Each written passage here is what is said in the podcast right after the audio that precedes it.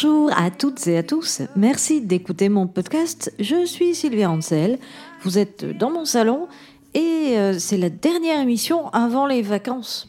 Et ouais, le podcast euh, sera de retour à la mi-septembre avec plein de bonnes surprises. Je vous parlerai notamment de mon nouvel album que j'ai enregistré en hiver dernier et que je viens de finir de mixer euh, presque toute seule avec l'aide quand même de Josh du groupe Louis Ling and the Bombs euh, auquel j'avais consacré un podcast précédemment.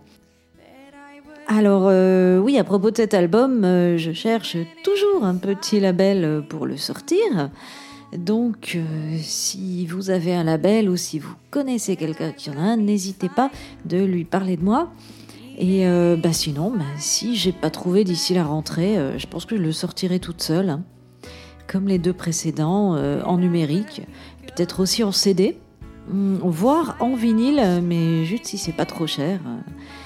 Il paraît que les délais d'attente dans les usines de pressage de vinyle sont de plus en plus longs et que les matières premières pour les fabriquer euh, sont de plus en plus rares. Euh, il y a une usine euh, qui avait brûlé il y a un an aux États-Unis et qui était quasiment la seule à produire la laque pour fabriquer les disques vinyles.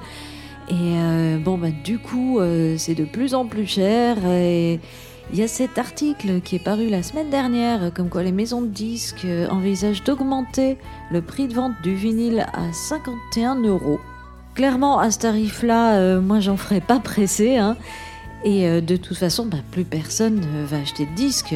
Les gens se contenteront d'écouter en streaming. Et bon, bah, l'industrie du disque aura à nouveau tout perdu. Voilà ce qui arrive quand on prend des décisions de merde comme ils le font depuis la fin des années 90 et l'arrivée du téléchargement. D'ailleurs, euh, bah, aucune major m'a jamais proposé de contrat discographique, hein, c'est dire s'ils ont mauvais goût. Bon, et en parlant d'industrie musicale, je vous propose qu'on se penche sur le cas d'une chanteuse mainstream, comme on disait beaucoup dans les années 90, justement, par opposition aux artistes underground qui étaient intègres. Et cette, euh, cette chanteuse, elle était sur le label fondé par Madonna, Maverick Records, et elle a vendu des pelletés de son single Ironic et de son album Jagged Little Pill en 95. Il s'agit, vous l'avez compris, d'Alanis Morissette, incontournable idole des adolescents dans ces années-là. Euh, enfin, d'ailleurs, même pas tellement une idole en fait. Euh, on la voyait plutôt comme une grande sœur, comme l'écrivait euh, Basile Farkas dans Rock et Folk en 2002. elle avait cette image en fait de meuf accessible, sympa, et pas du tout glamour ou sulfureuse comme une rockstar. Et pas non plus badass comme Courtney Love ou L7, bien sûr. D'ailleurs, on peut pas dire qu'Alanis Morissette faisait vraiment du rock elle faisait de la pop. Euh, souvent avec euh, ces malencontreuses boîtes à rythme, vous vous souvenez, qui étaient à la mode à cette époque. Elle faisait une sorte de pop qu'on qualifiait assez souvent d'acidulée, assez gentille pour passer en radio et auprès des gens euh, pas cool du tout. D'ailleurs, c'était pas cool d'apprécier Alanis Morissette hein, quand j'étais au lycée. J'avais presque honte. Et euh, encore maintenant, ça fait euh, partie des disques de sous l'évier. C'est-à-dire, euh, vous savez, les disques qu'on range sous l'évier quand les invités viennent à la maison pour pas qu'ils voient ces disques quand ils vont regarder notre collection. Alors, ben, même si elle fait pas partie de mes artistes préférés de tous les temps, et même si j'emporterai pas forcément ces disques sur une île déserte, il y a quelque chose que j'aime beaucoup chez cette meuf. Et oui, j'avoue, euh, et sa musique, quand on l'écoute attentivement, est plus complexe et profonde qu'il n'y paraît, malgré son côté un peu sainte-nitouche, disons. Euh, ses chansons ont quelque chose de, doucement subversif. Euh, par exemple, elle dénonce les ravages de l'éducation catholique dans Forgiven, ou les parents qui traumatisent leurs gamins en les poussant à être toujours le meilleur dans Perfect. On dit We love you just the way you are if you're perfect. On t'aime euh, juste comme tu es euh, si t'es parfait. Et ça rappelle vachement le Come as you are, as I want you to be euh, de Kurt Cobain quelques années avant. Hein, et qui a été repris comme slogan par McDo d'ailleurs, venez comme vous êtes. Bref. Et c'est peut-être parce qu'elle est canadienne, elle aussi, Mais euh, je peux pas m'empêcher de trouver à Alanis Morissette pas mal de points communs avec Johnny Mitchell. Elles ont bah, toutes les deux euh, les cheveux très longs, une grande bouche, euh, une guitare folk, un côté très féminin, plein de candeur, et la voix qui monte volontiers dans les aigus avec des trémolos, mais aussi dans la composition elle-même. Elles ont des chansons euh, bah, dont les mélodies sont pas évidentes, avec des paroles souvent très personnelles, avec une abondance de mots et un vocabulaire euh, assez complexe bah, que, que, nous, les Français, on comprend pas forcément très bien à première écoute. Bon alors, c'est pas vrai pour son tube Ironic, euh, qui est assez simple, hein, où elle résumait des situations euh, un peu à la con, genre il pleut le jour de ton mariage, tu tombes dans les embouteillages alors que t'étais déjà parti un peu à la bourre. Ça, c'était pas très compliqué, mais si on va au-delà des singles, ça se corse un petit peu. La chanteuse est née en 1974 à Ottawa, au Canada, et elle fait partie de ces enfants stars. Euh, elle a écrit sa première chanson à 9 ans. Elle a animé une émission de télévision pour la jeunesse. Elle a aussi fait du théâtre. euh, et elle sort son premier album euh, intitulé sobrement Alanis en 91. Mais c'est en 95, avec Jagged Little Pill, qu'elle accède à la renommée internationale euh, qu'on sait, à l'âge de seulement 21 ans. Et c'est juste après ce succès phénoménal et inattendu qu'elle a écrit la chanson That I Would Be Good, à laquelle on consacre cette émission du podcast. Il paraît qu'elle a écrit cette chanson alors qu'elle était aux toilettes. Bon, du coup, je l'imagine toujours en train d'écrire le texte sur le rouleau de PQ. En fait, elle avait trouvé refuge euh, dans les GOG euh, alors qu'elle était dans sa propre maison, qui était envahie par des gens. Alors, elle précise pas qui c'était, mais on peut imaginer euh, qu'elle n'avait pas trop envie de les voir, hein, vu qu'elle s'était enfermée au WC. Soit c'était des managers ou des agents ou des attachés de presse, enfin des gens de la maison de disques, soit des parasites.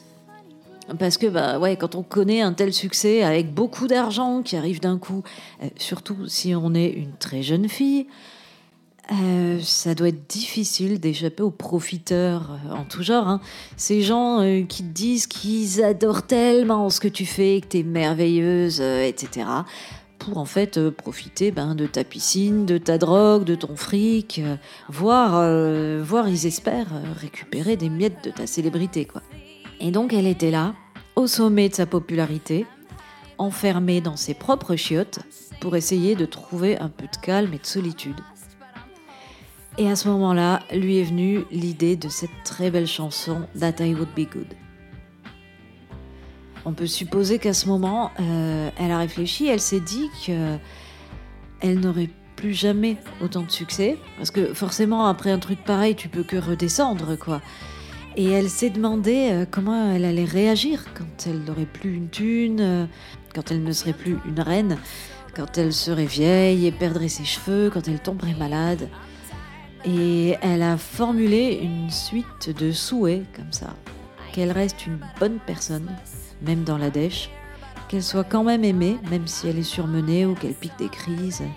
Que ça se passe bien, même en cas de gros pépins, et même si elle devient folle. C'est une chanson toute simple, euh, avec juste quelques accords.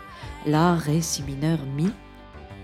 Elle se trouve sur l'album euh, Supposed Former Infatuation Junkie, euh, comprenne qui pourra, qui est sorti fin 98. Mais c'est un an plus tard, en octobre 99, que la chanson est sortie en single euh, dans la version live euh, acoustique du MTV Unplugged. Vous savez, ces émissions, tout le monde a sorti son MTV Unplugged euh, de Nirvana, Eric Clapton, euh, Alice in Chains, tout le monde. Et euh, ben, selon moi, c'est la meilleure version de That I Would Be Good. Je l'ai entendue pour la première fois, je me souviens très bien, c'était sur la radio Oui FM, alors que je pleurais assise dans les escaliers parce que je venais de larguer mon petit ami un peu nul que j'avais au lycée. Et bon, ben c'est toujours triste hein, de mettre fin à une relation d'un an et demi comme ça, euh, avec un garçon qui était pas la fusée éclairante la plus lumineuse du grand feu d'artifice qu'est la vie, mais qui était gentil quand même. Et bref, la chanson qui passait tellement souvent à la radio me rappelle toujours cette période. Et j'avais d'ailleurs fini par racheter l'album MTV Unplugged tellement je la trouvais belle cette chanson. Et c'est plutôt un bon album. Je le trouve finalement euh, moins démodé, euh, moins daté que Jagged Little Pill. Et il y a vraiment de jolies chansons, euh, bien chantées, bien interprétées en acoustique.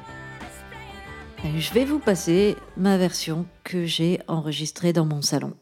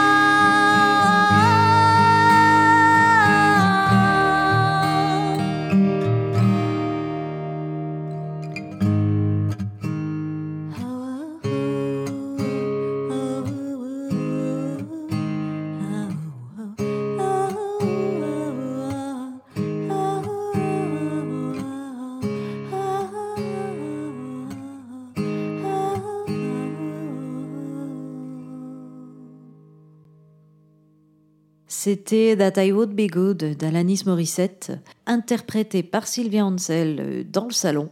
Elle est extraite de mon album euh, From the Muddy Banks of the Marne, que j'ai publié il y a à peu près un an euh, sur Bandcamp à l'occasion de la sortie de mon livre Cannonball, l'adolescence n'est pas une chanson douce, paru aux éditions Intervalle. Et promis, c'est la dernière fois que je vous embête avec une chanson dont je parle dans mon livre.